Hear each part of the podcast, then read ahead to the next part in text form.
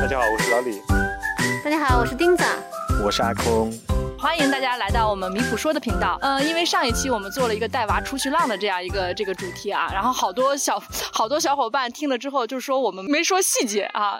正好是因为今天我们现在又带娃出来浪了，在一个我们这边一个叫 Googie 的湖这里，然后我们的有两个小娃在睡觉哈，在我们的这个秃了的那个推车里。然后有两个大娃就在旁边玩沙子，我们刚好有这个空档呢，我们就可以聊一聊。因为刚刚呢，我们这个德国就出了新的这个哈政策了，我们解封了，可以两家一起浪了啊，就是可以两家一起聚会了。刚好马上也是一个这个。这个复活节啊，对。然后，因为我们去年的这个时候，我们就订了一个房车，但是因为这个疫情的原因，我们就被迫把这个房车露营的计划取消了。然后今年呢，我们就决定，嗯，还是要再杀出去一次。我们四个人就准备聊一聊我们这个复活节怎么出去浪一把。嗯，聊点聊点露营的事儿，对吧？对，我们就聊点露营的事儿。因为现在也是疫情期间嘛，所以可能露营也是一个最好的出去浪的一个方式。我们那个，要不然先说一说露营为什么在欧洲这么流行，然后露营有哪些形式？对，对于我自己来说的话，露营可能就是你去户外露营，可能就是啊，在外面在帐篷里睡觉，是吧？或者在房车里睡觉。然后我自己还看过电影，里面拿着帐篷然后去爬山，然后在在山上睡觉，这些应该都叫露营吧？反正啊，就说呃，这个其实这个露营呃，在在欧洲流行已经很多年了啊，大概就在二十世纪初的时候，露营已经开始流行了。为什么二十世纪初开始流行这个露营了？那个时候的就是一战之后的有一个黄金二十年嘛，黄金二零年代，哦那个时候人们终于就是可以开始有机会开始度假了，就是战争过去了，然后然后经济又特别好。人们就可以出去度假了。然后度假之后呢，那个时候度假还是没就很多人住不起酒店呀，或者是那种豪华的那种度假方式，所以他们就选择这种更加当时看起来更加这个便宜和方便便捷的一个休假方式。这个有道理啊，适合我们穷人。呃，其实现在的露营并不便宜了。便宜的活动了，是一个是一个另外一种生活方式的这么一种。一种旅行方式的这么一个活动了。呃，但通常来讲啊，就是说露露营还是会，呃，比住酒店要便宜一点。但是现在有各种各样的露营，camping 本身它是一种露营吗？camping 本身是在拉丁语里面这个是 campus 来的。哦。然后这个 campus 的意思就是一块地，啊，也就是说你择地而居这么一个这么最原始的一种方式。一种方式。但是现在呢，比方说你可以用帐篷露营，你可以房车露营。你也可以那种固定的、固定的那种、固定的帐篷，那在那个地方租，或者是有小木屋，甚至还有一个现在一个新的一个词叫 glamping。啊，我知道这个词，精致露营，或者是叫豪华露营。对，它是它是英语两个单词组起来的，你们猜是哪两个单词？glamping，glamping，glamour camping。呃，glamour 和 camping，对对对，是这样。然后你可以想象，就是说，在一个非常非常漂亮的一个地方，一个大自然里面，他给你搭那种超大的白色的，像蒙古包那样大帐篷，里面挂满了各种各样美丽的灯啊。当然，其实这种是那个啊，就是说有点小资的感觉了啊，也不是说我们每次都要追求的这种东西。是刚才你说的对，就是一战之后，甚至在二战之后，有分别有几个浪潮，就是露营的。我们可以，比如说在很多露营地。特别是房车露营地，可以看到它里头有很多陈列的古老的照片儿，嗯，就是那时候那些人露营的照片儿，呃，他们就是那种拖车也是拖着就出去了，还有那个 f o r w a y bus 也是五十年代开始特别流行起来的那种就露营的。还有一个传统还是跟那个童子军有关，对，也是他们就到处走，到处走，哪儿都去。然后对，这就是传统之一了。就是还有另外一个就是德国人、欧洲人，他们就比较喜欢自然。他们特别喜欢自然，而且他们就觉得是出去玩是更时髦的一种事情，就在自然里头游。然后我在了解这个露营的时候，我突然发现，就是日本这个国家是非常热衷于这个 camping 的，非常热衷于这。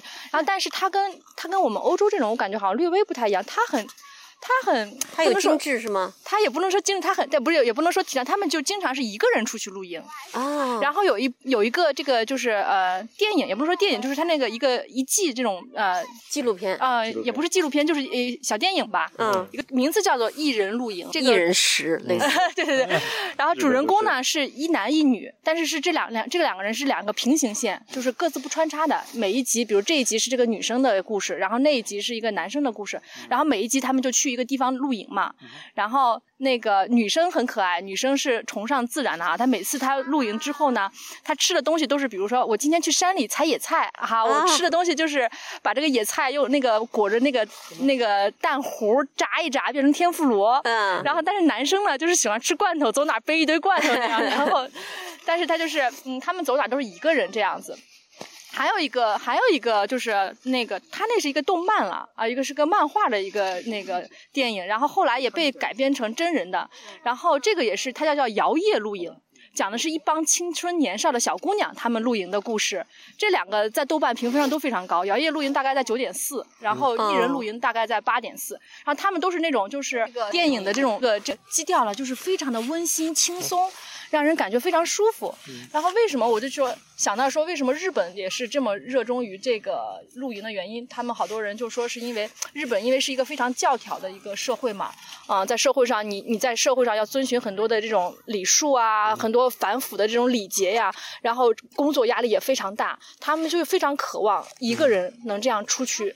呼呼放松一下嗯，放松一下，就是跟自然这样接触一下。嗯，然后，所以在日本这个这个露营的文化也是非常非常的这个流行。然后他们还有专门的这种露营杂志叫《Go Out》，嗯然后会介介绍各种各样非常详细的这种露营的知识，也蛮好玩的。对，嗯哦，我有一个德国朋友在在日本露营过。你说爱露营的德国人去了日本，那简直他就觉得像到了天堂一样。他还曾经在那个入海口的地方，然后直接开过一个浅滩，发现那个海里面全都是鱼，他就直接下去用两个胳膊把那个鱼捞起来往岸上扔，然后他们当天晚上就在那儿岸上就吃那个杀那个三文鱼吃。哇，嗯，就是我们当然这个露营可以，就是它为什么流行，一方面是跟这个当时的一些文化呀、一些社会背景有关系，当然非常非常重要的是，它要跟当地的这个。这个地形、这个气候是有关的。为什么日本特别流行呢？就是因为日本有百分之七十五的是山地，就跟德国很像啊，那就是很多样化，而且它是那种就是这种温带，让海洋气候就四季分明，所以它全年都非常适合露营。比如说正月就可以去富士山那个看雪露营这样子，然后三月有樱花，然后五月有溪谷，因为日本不有很多那种小溪谷的啊，又你可以弄鱼啊什么之类的，然后六月你可以萤火。啊，你就萤火虫那些之类的啊，然后十月十月双叶，几乎每个时节你都可以走出去，都可以露营，这样就是欧洲其实也是欧是这样也是这样的。对你冬天可以去滑雪，然后顺便也去看雪山。对，你春天就可以出去踏青，一边边露营边徒步。哎，我我插一个别的啊，我说，哎，听说你们每年都会出去露营至少两到三次，你们为什么喜欢这个露营这种方式出去呢？为什么这么执着？对，那丁子，你来说一下你的感受吧，因为第一次是你被我拖出去的。我来我来说一下，就是我们第一次是怎么出去的。其实我当时是那个顾虑比较多的那个人。你想啊，又有娃呀，然后你就说，哎呀，要睡觉，要睡在那个野外的地方，然后厕所也要跑去上，然后这个也不知道有没有蚊虫啊，什么这些，嗯，也不知道开这么一个大房车开得了开不了呀。所以我的顾虑还是比较大的。其实，在那之前，我们还在那个之前，其实我们还帐篷露营过的。在去房车露营之前，我们哎，对我好多朋友好多朋友给我们一个小 tip，就是如果你在真正出去露营之前呢，你可以在你的院子里或者是在附近的一块草地上啊，干过。啊，对，先尝试一晚，嗯看看你这个感受如何，小孩适不适应之类的。干过这事儿的，这是一个好办法。对，把那个草都压坏了。就是我我想说的，就是我认识有朋友，他们就在前头大概一个月以前，特别冷的时候，他们还到冰川里头去攀冰加露营。他们露营在那么冷的天，就在野外，外头都刮着大风，然后他们发的那个照片是特别特别的野蛮的环境，可以说他们还能露营。所以我们相比他们，我们不算是特别野的，我们只能算是中规中矩。上上上一集一样，就是你只要想出去浪啊，什么环境总没有比你厉害的。对，什么环境都困不住你。对，所以我们既不是那种日本的那种什么一人食的小清新那种露营，嗯我们也不是那种特别硬核的那种那种爆裂型的。其实我们就是那种亲子热闹，我们就是一个呃普通的想复活节探索出去大自然的露营浪的一个家。对，然后我们特别是有了孩子之后呢，想要说把孩子带出去，让他们见识一点不同的东西，而且发现就孩子他出去了，只要不在家，他就会玩的特开心。他们特别喜欢这种新鲜的环境，呃，然后在比较自然的地方，空气也好，他们玩的很尽兴，晚上也睡得好。哎呀，说了这么多就太激动了，赶紧赶紧告诉我们第一步应该怎么做，我们要怎么去找这些这个露营露营地啊？我们从哪能知道这些信息呢？说的说的很好。其实第一步，我可以先说一下第零步吗？第零步 还有第零步，第零步就是要做好这个思想准备，出去。真的，一旦出去了，动员了吗？我们现在就是想跃跃欲试，赶紧对走。，一旦出去了，总能找到办法的。我记得有个朋友说的，你只要在路上了，你什么都能解决，啊、所以呢，那我们说具体信息吧，来点干货哈。干货就是第一步，这个路怎么走？第一步，这个路就是先想好，你是应该是去搭帐篷露营呢，还是开房车呢，还是先去一个露营地租那种小木屋试一试？我推荐的是先去一个比较近一点的，有有固定的那种。居住的地方的小木屋，比如说，或者有一种叫 Stiefwohnwagen，就站在那儿的房车，你不用开着走，你去住那种房车去尝试一下，看你喜不喜欢这个。那我哪里可以知道这些信息呢？啊，比如说有个网站叫 camping 点儿 info，嗯，啊，这是后续德国的，我们可以打在那个打在信息上。就 camping 点儿 info 是一个比较全的一个网站，它大概网络了德国三分之二以上的露营地吧，嗯都在那上头可以找得到信息。你们知道德国大概有多少个露营地吗？大概是有三千多个露营地，camping plus camping site 嗯，啊，日本也有一个类似的网站，然后它也是，我就没想到，你想德国说有三千多个，我觉得很很正常啊，但是日本，日本小小得多，但是它也有三千九百六十个，嗯，至少在这个网站上有这么多啊，至少这个 这小因为这个数字震惊到我了。嗯。然后这个日本在大概是九十年代的时候，最最极盛的这个露营最极盛的时候，嗯。有一千五百四十多万人就参与到这个露营当中，一年吗？对，一年。一年，然后现在虽然就是呃，它中间经过一段低潮期，现在又回、又有点回升，然后大概差不多也是要有个八九十八九八九百万这样子。我觉得对，还是不少我好想去日本露营啊！对我最近查资料的时候查到都是日本露营的资料，我现在就跃跃欲试想去日本。嗯我想说的是，我们今天呃录音的这个形式真的很很有趣啊！刚刚录的时候，我们家的小娃小娃已经醒了，然后现在我一手抱娃拿着麦克风，另外一只手抱着娃，嗯然后现在在说说这个事情。你们刚才聊到哪儿了？聊到那个我们我们现在聊到第一步了，我们第一步就是阿空，第一步就是阿空说的，我们先要去一个叫康平点德点儿 info，啊，开平点德就是 camping 点儿 info，啊，就开平点 info。对。这个网站这个网站，哎，这个网站我们订露营地基本上都在这个网站去看，看了之后，当然最后选的时候要货比三家了，要看他自己的网站，露营地自己的网站，有时候还看看谷歌的评价，因为有时候你能看到不同的信息哈。那你在选这些营地的时候，我们要注意些什么呢？就是我们、嗯除了价格，当然我们是知道的啊，就是那剩下的一些什么条件是我们一定要去关注到的呢？对，一个就是它的位置，因为露营地绝大多数露营地都是在山清水秀的地方，但山清水秀还有不一样的，有的是直接在湖边儿，有的在溪边儿，有的在山上，要出来不方便，就要看你去是怎么去了。你是想要，还有你出来玩想怎么玩？你想骑自行车玩呢，还是你每天都开车出去玩呢？所以要看位置。另外一个就是评价，看评价要看它这个叫卫生设施怎么样，非常重要。因为在到露营地的时候，你是没有自己的卫生设施的，基本上都要去用公用的，所以公用的它那个干净整洁是非常重要的。还有就是我们因为有小孩儿，他很多的评价里头就会说对小孩儿是不是友好，有没有 Spielplatz，有没有小孩可以玩的地方，有的还会提供很多小孩的活动，这种就特别理想。对，真真的是每每个家庭更要根据自己家庭的情况来考虑这种情对况。对，比如说我那个这个这个露营地，它是不是还有个星级评判标准，是几星几星这样子的？其实这个没有特别严格的，嗯，其实没有特别没有一个像酒店那种星级评判的那种米其林。对那种统一的评判没有必要，没有，其实可以看，它一般到了三星就是不错的了。有的他自己说自己是五星，但是没有说有个给他盖个章的，他就五星，没有这样的。所以基本上就看评价，评价少的就尽量不要去了。先说这个房车呃露营的类型吧，我们先大概说一下露营类型。其实一种就是刚才说的睡帐篷的，第二种就是房车，有三种哈。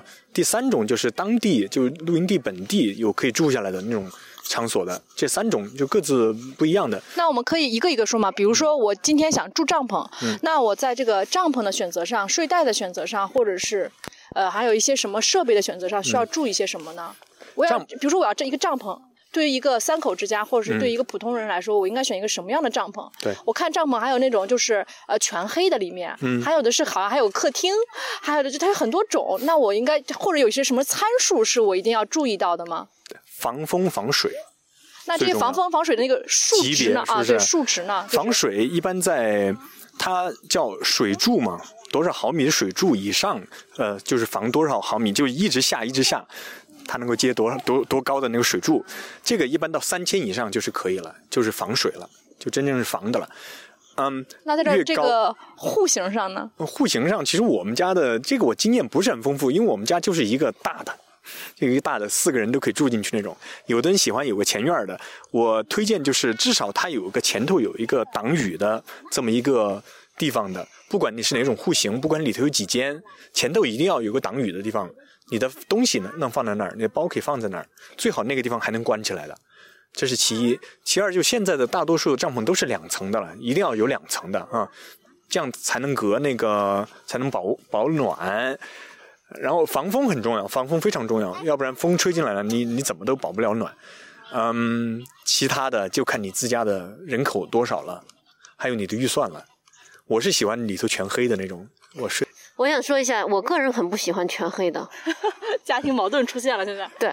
分居是吗？出去要两个帐篷。但是就是说，呃，首先我我我不太喜欢全黑的帐篷，因为我觉得我想被这个大自然的这个光叫醒，然后把我的生物钟跟大自然的生物钟融合融合在一起。然后呢，但是你看这个时候，如果你家里有一个人他有点光就睡不着的话，那呃也没关系。但是另外一个方面来讲，我最终发现适合我的露营方式就是说房车比较适合。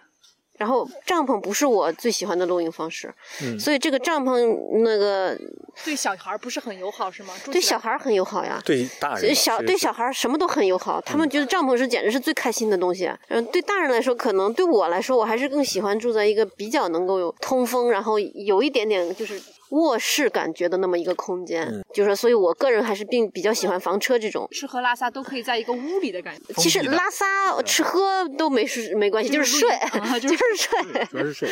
其实说的很对，刚才他说的这点呢，我也想提一下，就是小朋友其实根本不用担心，他们适应能力强得很，适应不了的是大人，特别是睡觉。呃，择床、择地方，还有择旁边位置大不大，择光，啊、择光，对，哎，有没有一个大概的一个帐篷的一个就是价位的一个建议？比如说，嗯，可能三十块钱以下的，你大家就先不要考虑。不推荐了，对。就对，然后大概是多少一个价位？或者说你们家是买了一一个哪款帐篷？我们家那个三十块，钱以下的吗。嗯，有有可能有，有迪卡侬，Hostman 的那种。嗯、是有可能有的。嗯，其实怎么说呢？帐篷这个东西还是有几个品牌是比较重要的，但是这个品牌不是很重要，重要看它的呃材料。所以一百到两百之间，如果对于一个三口之家这么一个帐篷，我觉得就是不错的了。再往上就是大小的区别了，其实。我对帐篷现在不是很感兴趣。刚才丁子说房车型其实是对第一第一个露营小白来说是比较好的一种方式。那我们现在其实我们想去的话，我们肯定会选择房车。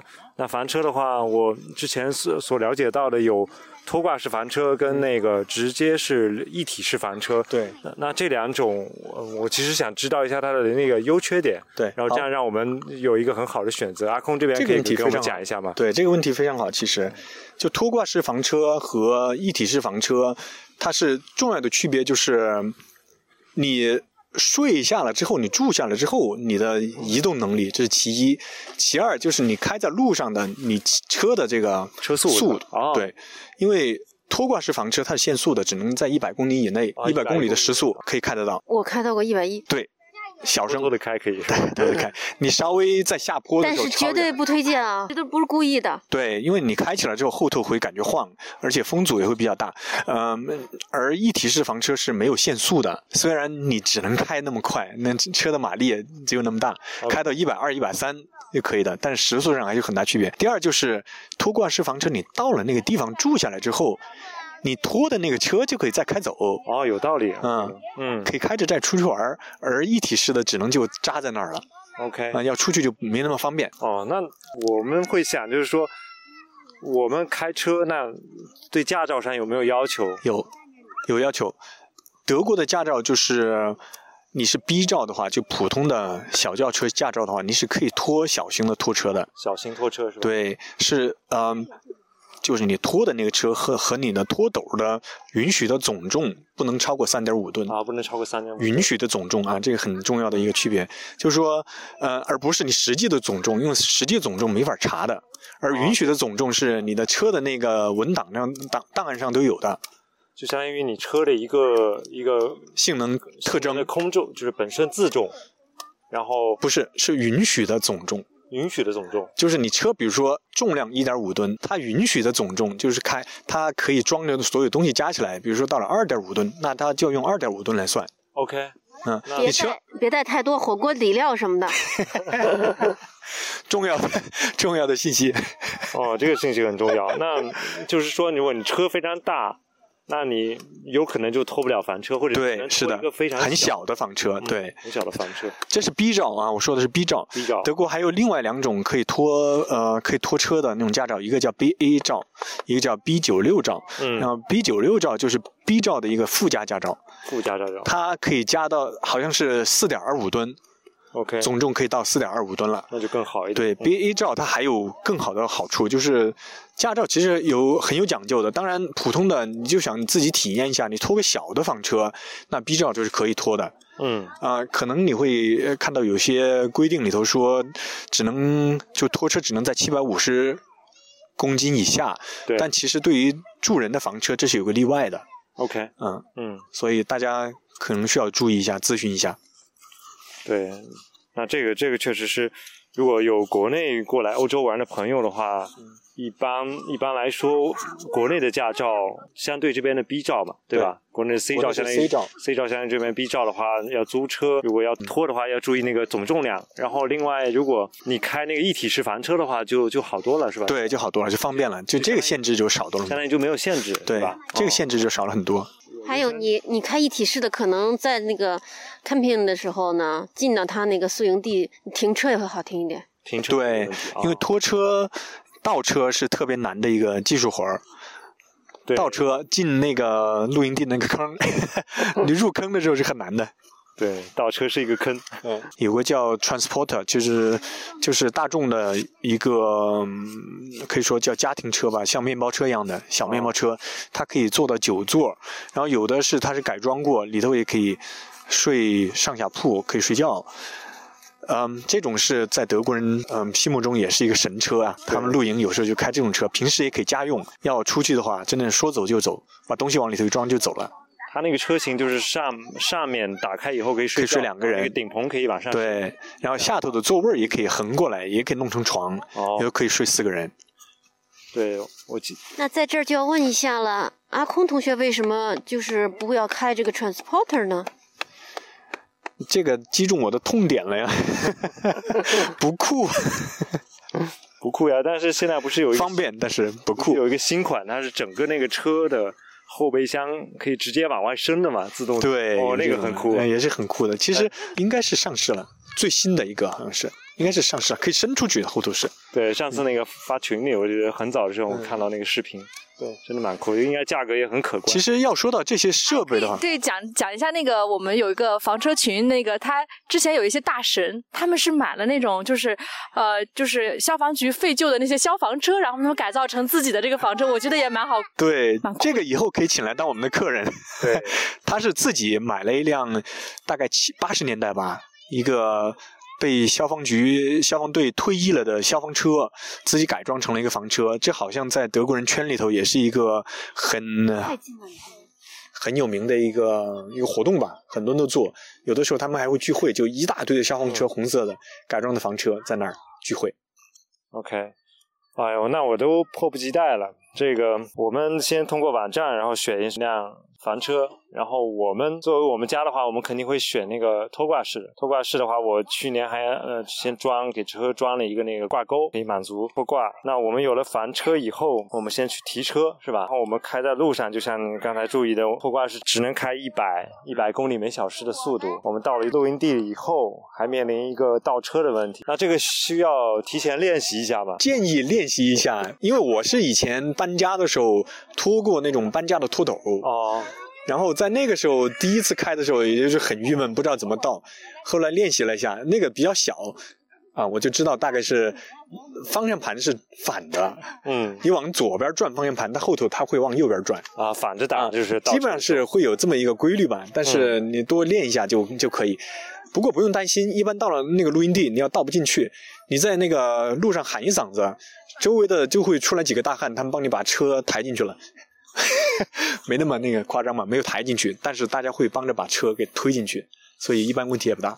这也是一个我的这个经验，就是露营地的人都特别友好，大家特别喜欢互相帮助。对，尤其是这种推车呀、什么这种支帐篷啊，嗯一旦你有什么困难，千万不要这个羞涩，千万不要害羞，就直接去跑跑到邻居旁边问，然后让人家直接来帮忙，都很乐意帮忙。嗯，那挺那挺好的。对，那我们好开车出行了。那之前其实我们刚才呃没问到一个问题，就是说我们需要大概如果开房车出去的话，需要大概带一些什么的吃喝拉撒的东西吗？需要带嗯很多吗？还是这个问题也问的很好。我们第一次就带了特别多东西，啊但可能有三分之二都没用上。三分之二没用上、就担心。然后后来每一年就少一些，每一年就少一些。后来就是真的是必须带的东西才带啊，然后很推荐的一个就是带那种速干的衣服，速干衣服啊，速干的 T 恤和裤子什么的，你甚至都可以，因为你会发现你有时候不需要换那么多衣服哦啊，就直接把它晒晒干，在太阳底下晒晒干再穿，而且速干的洗了也快，干的很快。还有就是，嗯，火锅底料，刚才我们提到过，嗯，不用带那么多，是不是？但是呢，有一个，但是有一个可以带的，就是烧烤的东西，小型的烧烤炉，因为在露营地你烧烤会特别方便，嗯很快。呃，就算房车里头可以做饭，但在里头做饭那个感觉还是比家里头厨房做饭感觉要差一些，所以烧烤是特别快的一种方式。你可以带一个电磁炉，直接放在外面，接了电之后就，你可以吃火锅，你也可以煮面，也可以烧汤，都可以。就是在外面就吃的好像就是就很香，你不管做点啥，你就都觉得吃挺香的。补充一个，就德国是不让野营的，哦德国是只能在露营地露营，所以呢，露营地都是有有水有电的，哦，所以你们带上可以插电的东西就行，还有厕所可以洗澡是吧？厕所洗澡。就说还有一些更更重要的，对于露营来说必须要有的东西，就是餐椅、餐桌儿，哦这种野营椅、野营桌儿，然后还有嗯。毯子铺的铺的毯子要接线用的线果，接嗯电线用的，然后嗯，就是舒适来讲的话，如果是天气好的话，不管怎么样，天气你你如果是天气不好，可能你会开车出去玩；如果天气好的话，你可能会骑车出去或者徒步，但总有一段时间你会坐在你的房车旁边，看着夕阳西下，看着美丽的大自然，嗯吃着烧烤或者是火锅儿，那个时候一个很舒服的野营椅，就就是很重要的。哦，这些东西是不是房车上基本上不会带？如果你要租的话，就是也也是可以选择租，但是对，对，一般这种看他们具体的提供的东西了，有的房车、租车呃租车的公司他们是带的，自带的啊。但是很多就不带所以我们家是自己买了一套，就比较灵活了。对然后就餐具有的也是带的，有的就不带。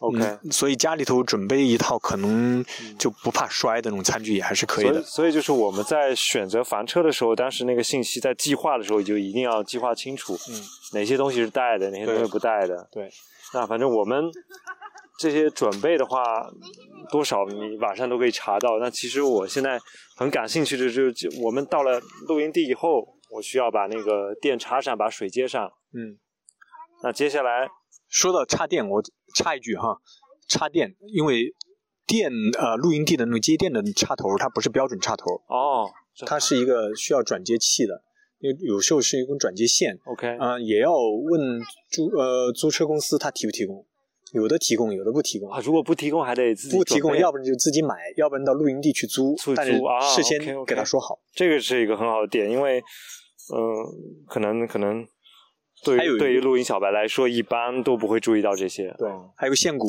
一般我们家是有一个二十五米长的线骨，哦还是而是防防水的，就可以接到接电的地方，因为不是每个营地旁边就可以马上接电的。嗯说了这些，好像听起来很复杂似的，但其实你去露营的地方，都不是真正的这个穷乡僻壤，呃，就是没有超市，什么、哦没有是这种嗯、买不到东西的地方。你如果真的是到时候临时需要，你还是可以有的，要么跟他当地租，要么甚至跟旁边邻居借，经常邻居有多余的或者怎样。嗯，就像阿空之前说的，你只要出来了，就总有办法。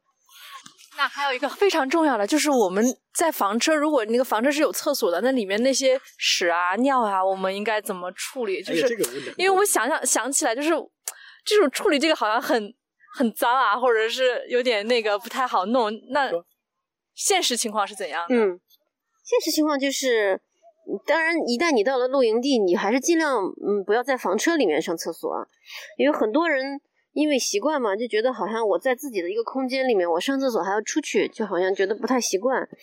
然后，如果真的是要在房车里上厕所的话，它那个嗯，它是有一个化学厕所的，嗯、一开始的一开始，它就是一个像在家里的马桶一样的，然后上完了厕所之后，你按一个按钮，它就那个盖子下面那个马桶那个盖子就打开了，就流到下面的那个化学厕所里面去了。它里面它那个像一个小小的旅行箱一样的，可以拆从外面拆掉，从那个房车的外面把它拆掉，然后里面事先就有一个化学制剂，所以那样的话呢，你闻不到味道，没有臭味儿。OK，那嗯挺好。分解了。它那个就是你的粑粑、尿尿什么的，就是分解排泄物，人类排泄物，排泄物嗯，就会分解在那个小箱子里头了。那也就是说，我只要把箱子取出来，找到地方倒就可以了。对，会有专门的地方让你倒的，，OK 它。每个营地都有。那，这个可别走错了地儿啊，不能倒到人家取水的地方。哎，对，不能倒到取水的地方，不能倒到厕所里，它有专门的，因为它是化学的，嗯，德国这个非常严格，如果你搞错了，可能会被罚款的。露营的地方，一般我们我们都会干嘛呢？能干的事情太多了。能干事情真的太多了，到那儿之后，像我们刚才说的，比方说，在那儿在那个地方待着，啥也不干，嗯享受大自然很大程度是这样的。对啊，这是开玩笑啊，就日本有一个很就是很流行的，就是我们这出去露营就是吃饭、喝酒、睡觉。哎，能有机会喝酒都不错的，是不是啊？我们是吃饭，他们因为不是他们都是是喜欢出去背帐篷这种露营嘛，所以他们宁肯比如说，比如说两公斤的这个这个负重啊，他有一公斤背的是啤酒，我觉得这一点可可能跟德国人很像，我就是走到哪里我一定要拿出一瓶啤酒来喝一喝这样子。我们家这个阿空同学，他呃是经常一定要带上他的吉他的。然后就是在露营的地方，有一次我们去过一个露营的地方，露营的地方每个地方都可以烧篝火吗？不是每个地方都可以，很多地方都可以。我们曾经去过一个大的露营地，它就是可以烧篝火的，然后自己点了火，晚上在那儿，然后一群人配着吉他哇，然后再来点酒，对，一边喝酒一边大家弹吉他唱歌，感觉很非常小美妙资啊。但实际上就是很普通的一个露营场景啦。还可以干嘛？你说哦、可以干的事情太多了。你可以跟露营相结合嘛，比方说你骑车也可以啊。哎，对，说到骑车，就是我们骑车的话，我们要把这个车子挂在我们的这个啊，这这又要房车后面，是不是？同学来。那这个这个后，那每个房车都会有这个悬挂系统吗？还是我要提前预定哈？另外定的，这种一般是要另外定的，但一般放个两三辆自行车是没问题的，就两辆成人的和两辆小孩的。你夏天的时候，经常在高速上看到那样的盛景啊，就是一个大一个房车后面大大小小排了五六辆车子，人家数他家有多少辆车，就知道他家大概有多少人出来露营。还有的呢，就是那种很很酷的，两辆山地车竖着站在一个车的顶上，然后后面拖一个房车，一看就是一对一对那个很酷的这种。露营夫妻没有孩子的，嗯，然后站在那个车顶上。当然，我知道在国内这种呃站在车顶上是就是让让自行车站在车顶上那样固定是不允许的，但是在欧洲是可以的。所以你经常看到就是有车真的是稳稳当当的站在车顶上那样开在高速上。然后到了营地，你就可以骑车出去玩，因为德国这种建好的自行车道也是很多的，很常见的，就在露营地周围就可以骑好远的，可以玩好多。可以说一个不能算是故事吧，就经历吧，啊、就是我们第一次去帐篷露营的时候呢，其实带着我们家小朋友，呃，我们大娃那时候也还不大，我们去的时候就三个人住在一个帐篷里头，嗯，这个体验就是，当时晚上夜里开始下大雨了，特别特别大的雨，然后那进水了吗？没进水，我们的帐篷很好，实测嗯，防水非常好，实测是没进水，啊、然后呢，小朋友睡得睡得特别特别的好，第二天早上起来，那个鸟叫的，因为第二天早上没下雨了，嗯所以空气非常清新，然后鸟的声音也非常的清脆悦耳，就让我们体验到了，特别是让我觉得吧，这个再困难的，但是只要你出去了，到了那儿，都会觉得特别特别好。大自然总会给你点什么好处的，然后小朋友玩的特开心，他睡得特别好。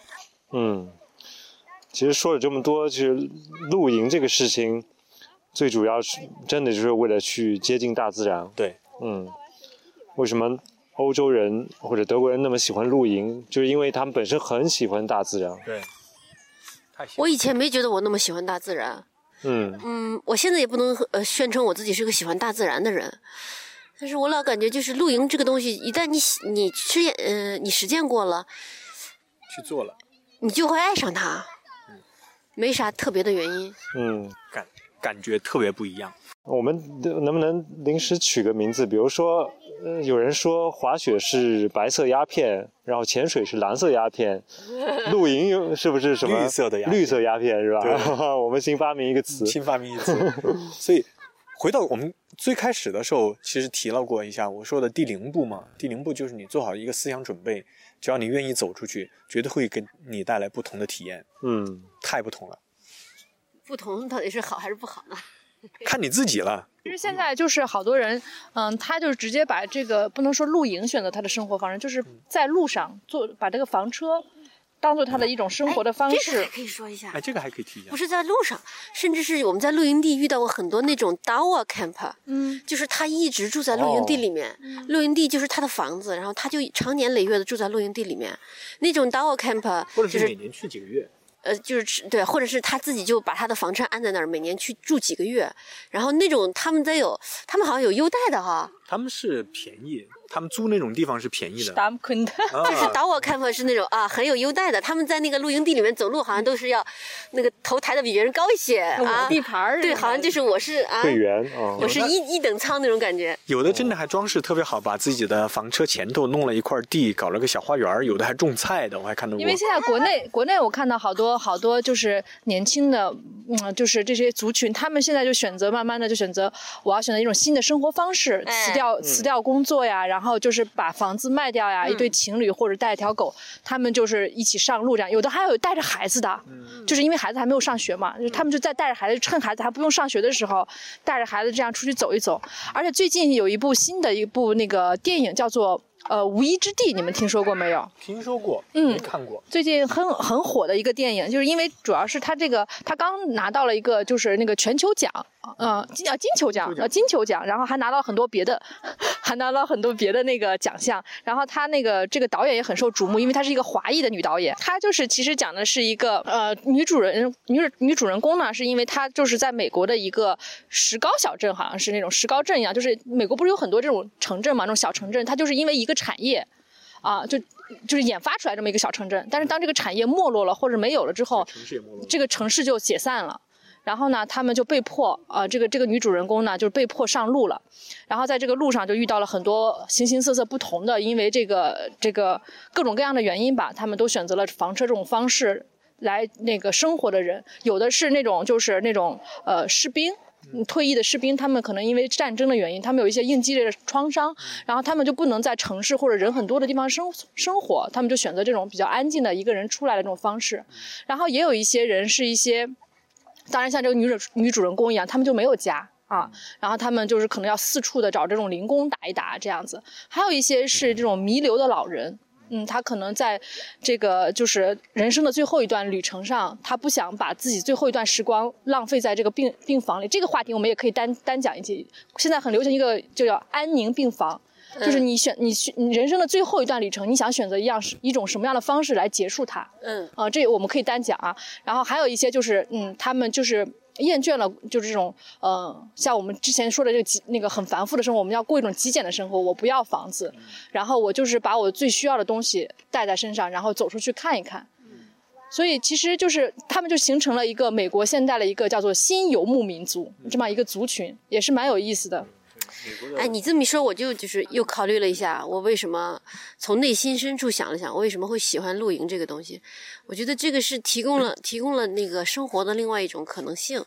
就是你会遇到不同的生活场景，遇到不同的挑战，它和你平时这个平时这个日复一日的生活是不一样的。然后它它带来的这种新鲜感啊，它带来的这种嗯不一样的感觉，它让你对生活的要产生出来的一种灵活度，这就是让你去特别想去体验的一种感觉，可能是心向往之的一种感觉吧。不会再日复一日的过同样的日子。他说这个我也是有同感，所以我们能玩到一块去嘛，soul mate 是吧？我们俩是很好的玩伴儿。玩伴、玩伴和旅伴，还有家庭伴侣、人生伴侣。好，我想补充的一点就是，他说的非常对。我们第一次房车出去之后呢，我们就觉得，其实，在很小的空间里头，你的生活依旧可以非常的幸福，非常的好。我们一家人就在这么一个大概十来平方的一个空间，你不需要太多的东西，你需要的东西，真正需要的东西，可以是很少的，但是你同时还是可以有很多的幸福。可以减掉日常生活中的很多琐碎，然后加上很多不一样的经历和加上很多惊喜。嗯，我其实非常期待我们两两个家庭什么时候一真的一起去露营，这样的话我们可以录很多米普说，对吧？对等 孩子睡了以后，晚上想象一下我们坐在那个录音车星，对，星空下，嗯，外听着那个湖水拍岸喝着红酒是吧？首先，嗯，真的是可以谈很多话题。好，我们已经说了这么多了，最后大家心动不如行动，我们赶紧去定起来吧。虽然我们这期干货满满哈，但是我们出门不要忘记带油啊。